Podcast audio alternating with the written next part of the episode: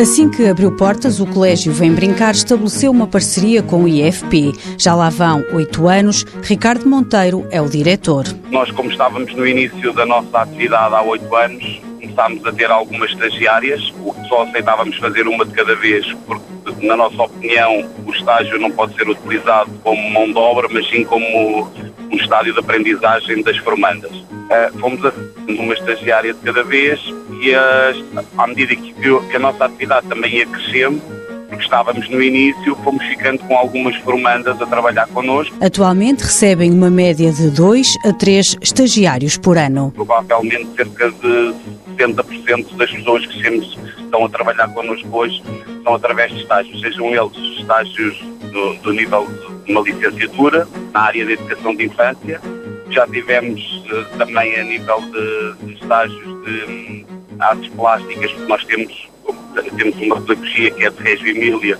portanto, temos uma atelierista a tempo inteiro no colégio que faz artes plásticas com as crianças, temos um ateliê temos uma pessoa a tempo inteiro só para trabalhar e a nível de auxiliares de ação educativa também quase todas são derivadas de estágios. Ricardo Monteiro diz que o colégio Vem Brincar faz questão de apostar numa abordagem diferente, o que passa pela formação de quem aqui trabalha. Nós optámos por ter uma política de recrutamento. Quando iniciámos a atividade em Portugal, achávamos nós que trabalhava um bocadinho mal na área da ação educativa. Trabalhar, era mais útil por conta das crianças do que propriamente trabalhar as crianças estimulá-las.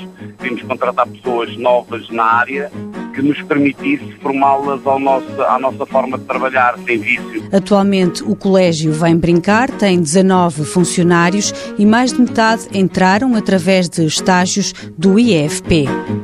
Mãos à obra. Uma parceria TSF-IEFP.